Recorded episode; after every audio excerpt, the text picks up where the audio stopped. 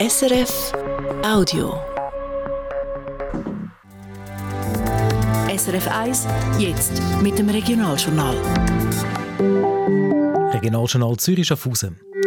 So viel Geld wie nie. Die Zürcher Kantonalbank hat letztes Jahr einen Rekordgewinn gemacht. Warum die ZKB ihren Kundinnen trotzdem nicht so viel Sparzinsen zahlt wie andere Banken? Mit modernster Technik gegen den Abfallberg. Der Kanton Zürich will dafür sorgen, dass möglichst wenig Abfall verbrannt wird. Wir besuchen die zurzeit modernste Abfallsortieranlage im Kanton. 6 auf 2,5 Meter. So lang und breit sind Container von der Winterthurer Firma Condecta. Man kann die nach dem Baukasten- oder Lego-Prinzip äh, entsprechend zusammenstellen. Und daraus gibt es dann Schulzimmer oder auch Wohnungen für Hunderte von Flüchtlingen im Kanton Zürich. Unser Besuch vor Ort gehört sie im zweiten Teil dieser Sendung. Und vor 100 Jahren ist der Kultautor Franz Kafka gestorben. 1911 war er mal kurz in Zürich auf Besuch und hat sich mit der Sprache nicht so anfreunden Es gibt schöne Zitat von ihm, dass er das Schweizerdeutsch als ausgegossen mit Blei bezeichnet hat. Jetzt widmet das Zürcher Literaturmuseum Strauhof ähm, Franz Kafka eine Ausstellung. Das Wetter, es gibt einen bewölkten Samstag mit Regen und bis zu 12 Grad. Am Mikrofon Christoph Brunner. Die Zürcher Kantonalbank hat letztes Jahr so viel Geld verdient wie noch nie. Die Zürcher Staatsbank hat heute einen Rekordgewinn von mehr als 1,2 Milliarden Franken können präsentieren.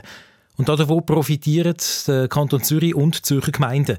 Der Kanton kommt eine Dividende von 358 Millionen Franken über und an die Gemeinden werden insgesamt 170 Millionen Franken ausgeschüttet. Der ZKB läuft also bäumig. Von Bankenkrise ist nichts zu spüren. Jan Baumann hat sich mit dem ZKB-Chef Urs Baumann über das Jahresergebnis unterhalten und hat von ihm wissen, wie fest das Ende der Grossbank Credit Suisse da eine Rolle gespielt hat. Die Zürcher Kantonalbank wächst aufgrund ihrer Stärke und nicht wegen Schwäche von anderen Banken. Der sogenannte äh, Credit Suisse-Effekt ist viel, viel kleiner als allgemein angenommen. Unsere Netto-Neugelder zum Beispiel, die 37 Milliarden, die sind sehr breit abgestützt über alle Kundensegmente, alle Kanäle und weitergehend unabhängig um die Situation von der Credit Suisse. Jetzt hat es aber doch eine Vertrauenskrise gegeben letztes Jahr wegen der CS. Wie stark hält jetzt eigentlich der CS-Knall noch heute nachher? Ja, selbstverständlich. Äh, der Schweizer Finanzplatz äh, hat äh, mit dem Niedergang von der Credit Suisse eine Grossbank äh, verloren. Das heißt, wir haben jetzt noch eine Grossbank und neben dann die Zürcher Kantonalbank, die halt für viele Kunden mit Spezialbedürfnissen noch die einzige äh, schweizerische Alternative geworden ist.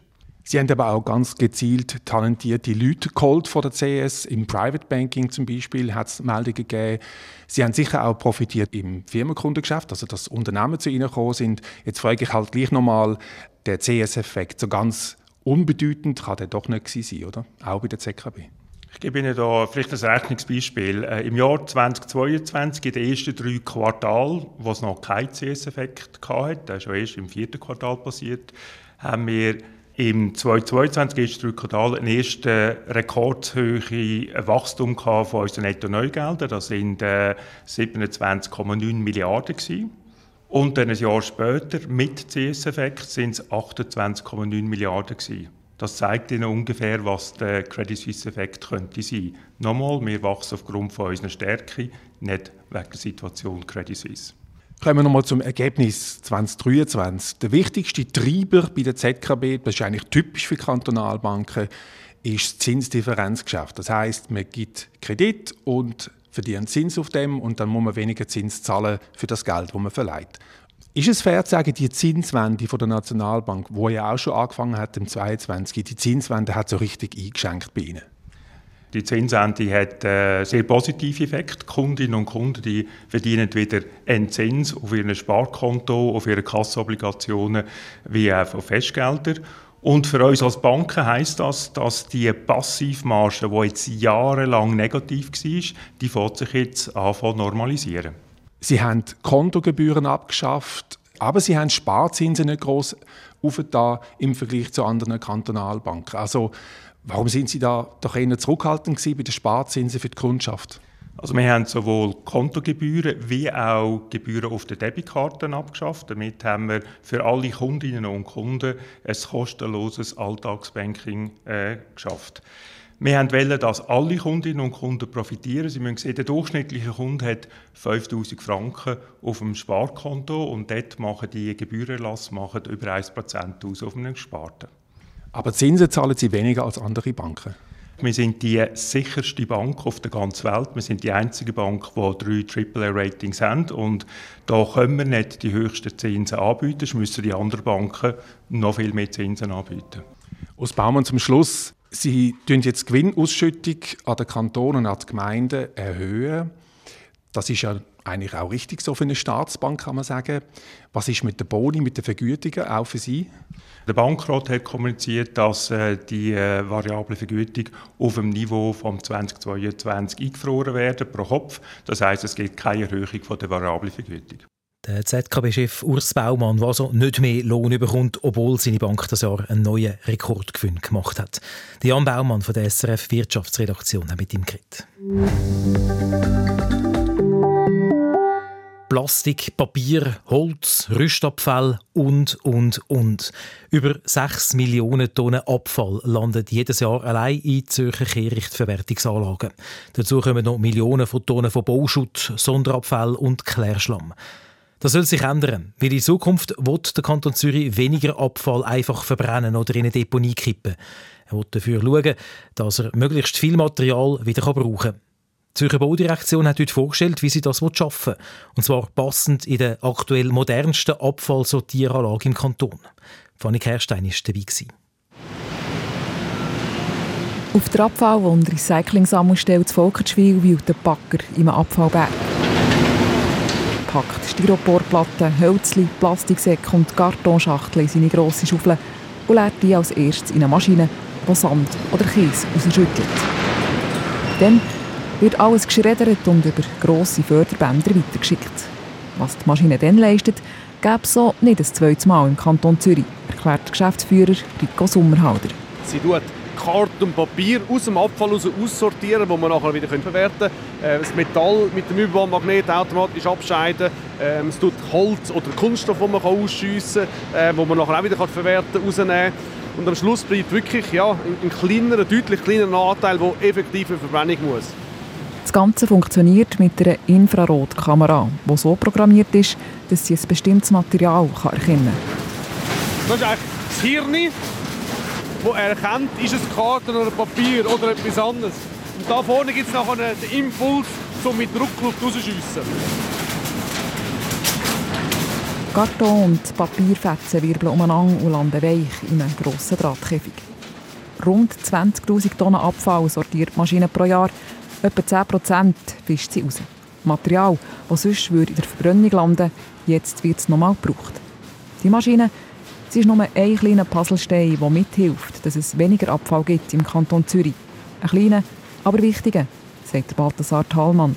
Er ist der stellvertretende Leiter vom AWEL, vom Amt für Abfall, Wasser, Energie und Luft im Kanton Zürich. Ich glaube, es ist wichtig, dass man nicht den Abfall einfach zusammenschüttet und verbrennt, sondern dass man die wirklich sortiert und dann mit diesem sortierten Abfall das macht, was man heute machen kann und etwas Gescheites machen kann. Ganz grundsätzlich steht der Kanton Zürich ja nicht so schlecht an. Zum Beispiel werden heute schon 80 Prozent vom Bauabfall wieder auf dem Bau gebraucht. Aber das, was wir erreicht haben, lange für die Zukunft wahrscheinlich noch nicht. In Zukunft wird und muss der Kanton noch viel mehr machen. Der Auftrag dazu kommt von der Stimmbevölkerung. Fast 90 Prozent haben im September 2022 Ja gesagt zu der sogenannten Kreislaufwirtschaft. Also weniger einfach fortschmeißen, mehr recyceln, Ressourcen schonen. Neu soll zum Beispiel noch viel weniger Baumaterial in Deponien landen, Abfall besser sortiert oder Food Waste, also Lebensmittelverschwendung, vermieden werden. Der Kanton geht mit gutem Beispiel voran. Der Kanton selber ist auch mit seinem Betrieb dran, also mit seinen ähm, Mensen, wo er wirklich gerade in den letzten paar Monaten sehr viel Fortschritt gemacht hat, dass es weniger Food Waste gibt. Der ganz grosse Hebel ist aber bei den privaten Haushalten. Immer noch landen viele Sachen im normalen Abfallsack, die noch gebraucht oder recycelt werden Papier, Karton, aber auch Batterien. Und ein Haufen, Haufen Lebensmittel. Dabei wäre gerade das einfach zum ändern. Dass man halt sehr sorgfältig einkauft und nicht einfach alles gerade fortknallt, wo man das Gefühl hat, ja, hm, ist halt jetzt äh, nicht mehr so gut, also poste ich etwas Neues. Ich glaube, das ist wirklich jede Einzelne und jeder Einzelne, der da beim Food Waste kann und soll ansetzen Trotz aller Massnahmen, die Baudirektion geht davon aus, dass der Abfall in den nächsten Jahren weiter zunimmt. Aber immerhin nicht mehr so stark wie vor ein paar Jahren noch gedacht. Der Kampf gegen den Apfelberg. Fanny Kerstein hat berichtet. Auf dem Albispass darf man definitiv nicht mehr schneller als Tempo 60 fahren. Schon im April letztes Jahr hat der Kanton die Höchstgeschwindigkeit von 80 km in der Stunde auf 60 reduziert, als Test. Das Ziel des Tempolimit war, dass es weniger Unfälle und weniger Lärm gibt. Beides hat sich erfüllt, sagt der Alfiert von der Kantonspolizei Zürich. In Bezug auf Lärm haben die Maximalpegel von den störenden Einzelereignissen, vor allem bei Motorrädern, um einige Dezibel können reduziert werden. Die Unfallzahlen sind während dem im Moment noch laufenden Versuchsjahr gegenüber dem gleichen Zeitraum im Vorjahr abnehmend. Darum leitet Kantonspolizei das Tempolimit in Absprache mit den beiden Gemeinden Langenau-Malbis und Hausen-Malbis auf Anfang April definitiv auf die 60 km pro Stunde fest.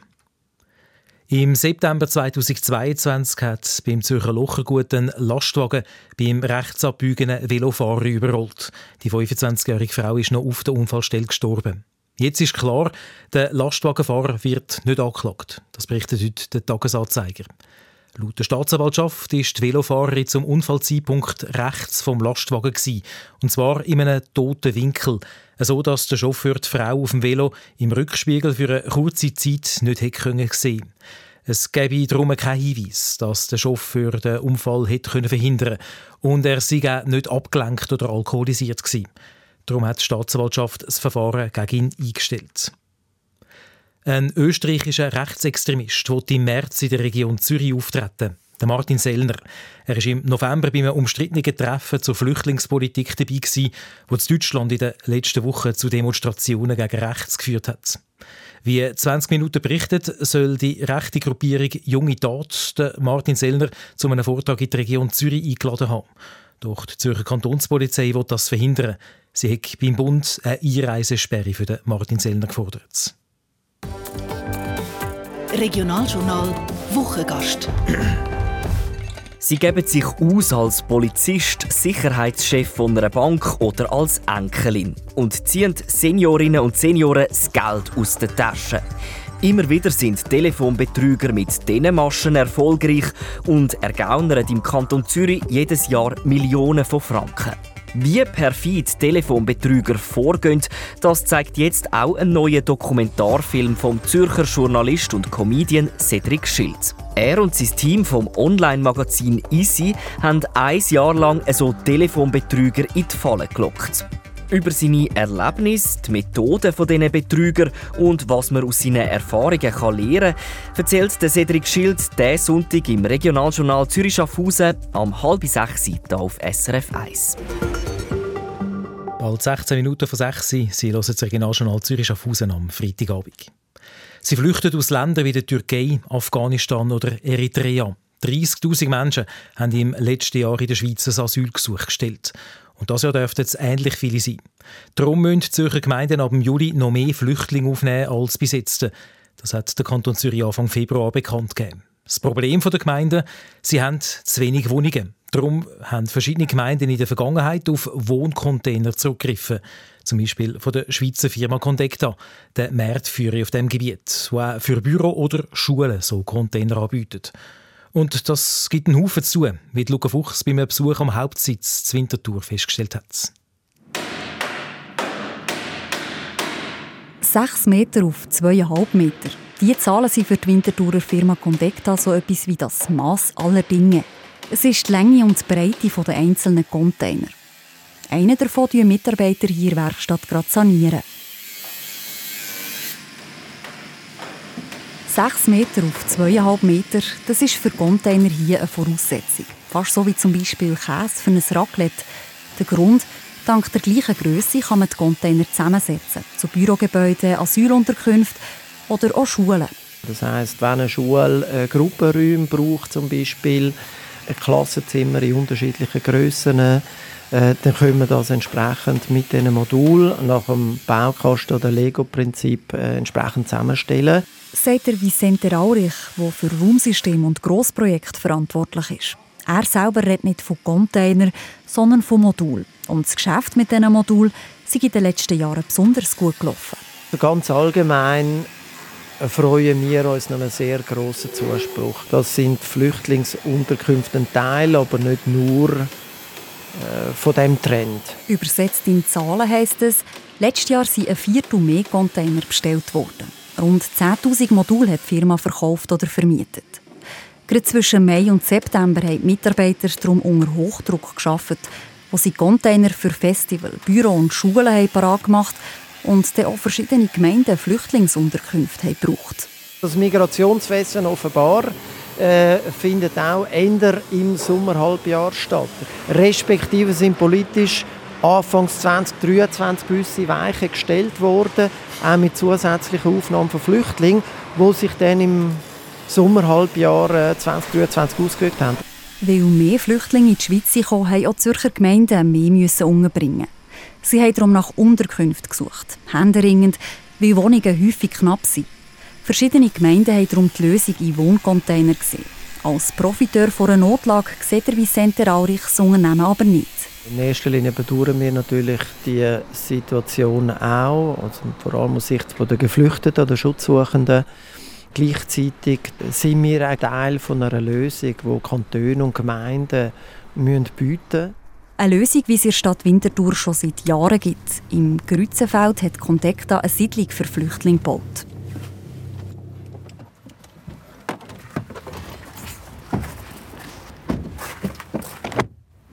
Beim Besuch dort sieht man einen L-förmigen Bau. Die Container mit orangen, grünen und pinkigen Wänden sind auf drei Etagen zusammengestellt. Rund 100 Flüchtlinge wohnen hier, sowie die Afghanin, die mit ihrer Familie in ihrer Wohnung lebt. Ja, ist gut. Ja, für meine Familie ist gut. Gut, weil es zum Beispiel wärmer sei als ihre alte Wohnung. Die war ein Stock tiefer. Weniger gut sei, dass sie keinen Stauraum haben, wo sie ihre Sachen sicher versorgen können.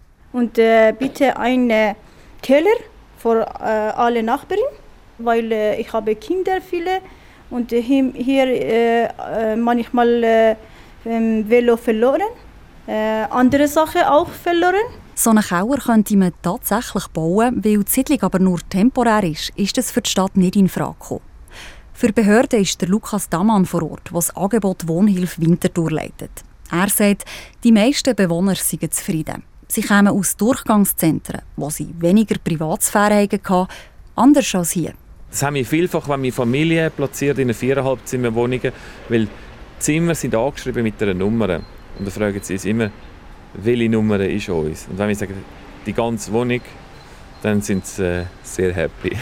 In den Wohnungen können sich Bewohnerinnen selber einrichten. Wie das aussehen kann, zeigt ein Blick in eine Frauen-WG. In einem grossen Eingangsbereich stehen Sofas, ein grüner Teppich und ein überdimensionaler Teddybär.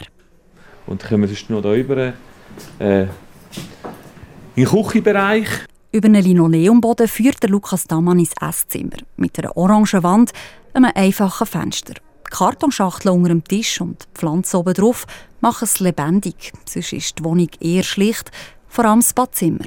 Also die Dusche erinnert mich immer ein bisschen an meine Turnhalle, wo ich in der Schule bin. Und äh, eben die WC, das ist so, das hat, das ist so Standardeinbauten. Dass die ganze Wohnung aus Containern zusammengebaut ist, sieht man aber nicht. Die einzelnen Module, also die 6 Meter auf 2,5 Meter, fallen nicht auf. Der Eindruck bestätigt, was der Lukas Dammann so zusammenfasst. Wenn man so sagt, eine Containersiedlung, das tönt halt einfach so ein bisschen, ja, ja, also ein bisschen schwierig, wenn man manchmal Bilder sieht in den Medien. Aber das ist schlussendlich unterscheidet sich das nicht groß von einer Wohnform in einer anderen Siedlung. Wo der Unterschied aber wichtig ist, dass die Wohncontainer anders sind als Baucontainer. Zurück auf dem Gelände der Firma Contecta stapeln sich die Module von in die Höhe und der Vicente Raurich zeigt einen von ihnen. Und das sind jetzt die Baustellenmodule. Also das sind dann rustikalere Ausführungen. Wir sehen auch ein, ein holen ein bisschen mehr. Also es ist einfacher jetzt vom Aufbau her. Der Baucontainer ist weniger gut isoliert, hat einen anderen Boden als die Wohncontainer. Diese Modul für Asylbewerber befürwortet auch die Flüchtlingshilfe Schweiz. Bei einer guten Planung sieht es besser als unterirdische Zivilschutzanlagen. Auch in der nächsten Zeit dürften die Zürcher Gemeinden darum auf Wohncontainer setzen. Ab dem Juli müssen sie nochmal zusätzliche Flüchtlinge aufnehmen. Mehr Anfragen hat der Vicente darum zwar bis jetzt noch nicht, aber verschiedene Gemeinden haben schon jetzt Szenarien in der Schublade. Wir sind regelmäßig in Gespräch mit Gemeinden zum, äh, und beobachten die Situation auch gemeinsam mit den Gemeinden. Es ist ja so, ab dem Moment, wo man eine höhere Aufnahmequote definiert in einem Kanton, dass ja schlagartig mehrere Dutzend schutzsuchende Familien Platz brauchen. Gut möglich, dass Gemeinden, die schon Wohnsiedlungen haben, die darum jetzt ausbauen wollen. Die Container, die 6 Meter auf 2,5 Meter, dürften also auch in Zukunft gefragt sein.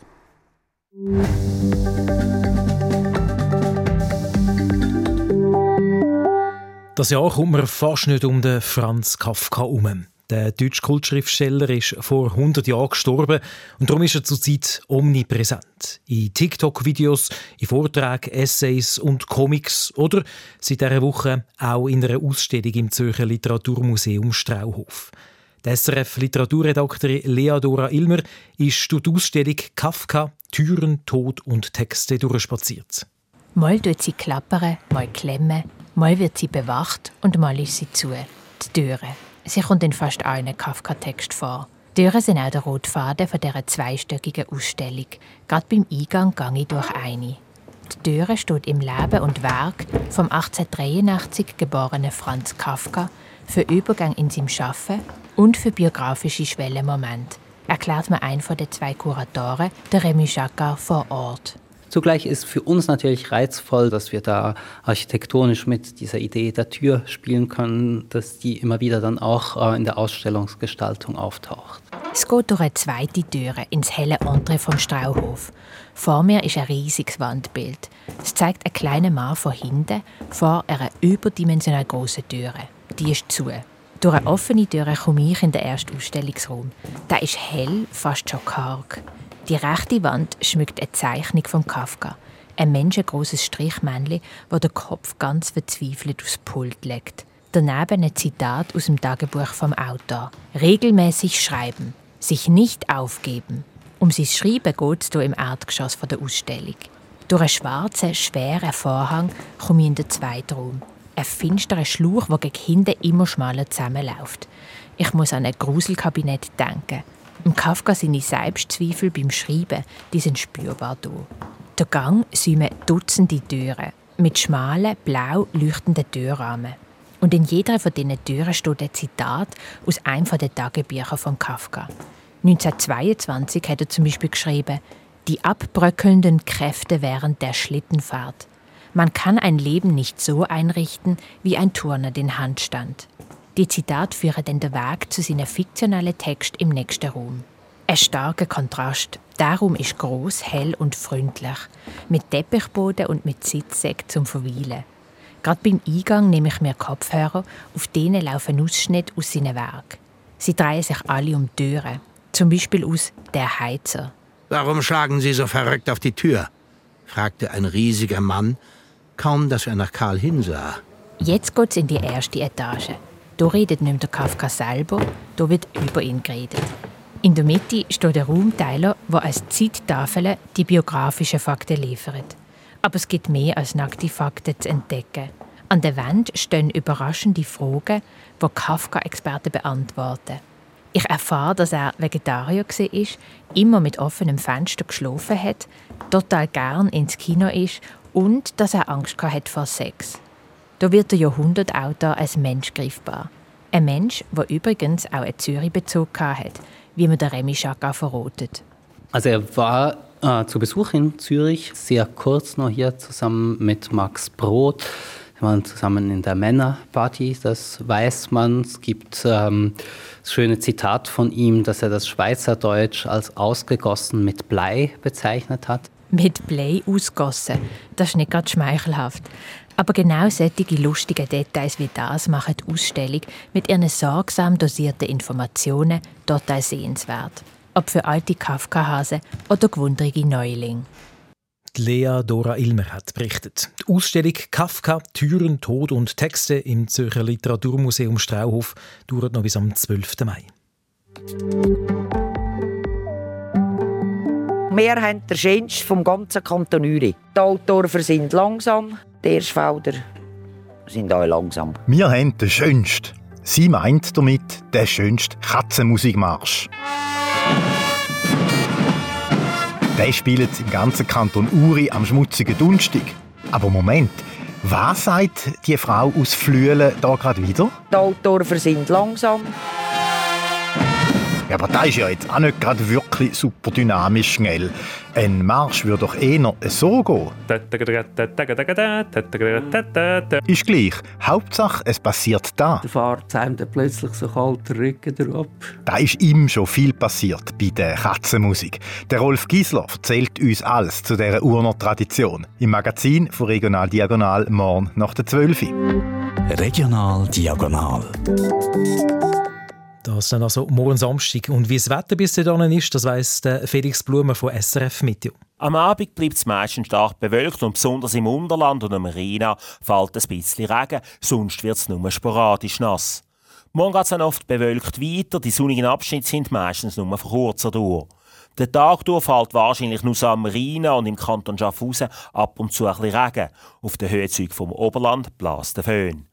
Am Abend, wahrscheinlich sogar erst am späten Abend, erreicht uns eine Kaltfront von Frankreich her. Es weht kräftiger Westwind mit Sturmböen auf dem Rande und den Höhezügen vom Oberland. Die Schneefallgrenze liegt morgens Abend und in der Nacht zum Sonntag allgemein bei rund 1000 Meter. Morgen Morgen früh sagen das Thermometer der Glattnau etwa 5 Grad. Am Nachmittag liegen dann die Höchsttemperaturen zwischen Eugster Albis und Bargen bei ungefähr 12 Grad. Und zum Schluss von dieser Sendung nochmal die wichtigsten Meldungen kurz zusammengefasst. Neuer Rekordgewinn bei der Zürcher Kantonalbank. Insgesamt hat die ZKB letztes Jahr gut 1,2 Milliarden Franken verdient. Von diesem Rekordgewinn profitieren auch der Kanton Zürich und die Gemeinden. An sie schüttet die ZKB so viel Geld aus wie noch nie.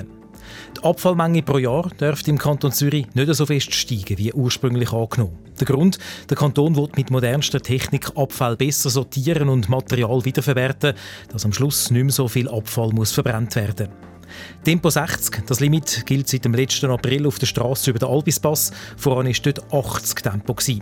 Seit der Kanton als Test die Höchstgeschwindigkeit abgesetzt hat, hat es dort weniger Unfälle und weniger Lärm gegeben.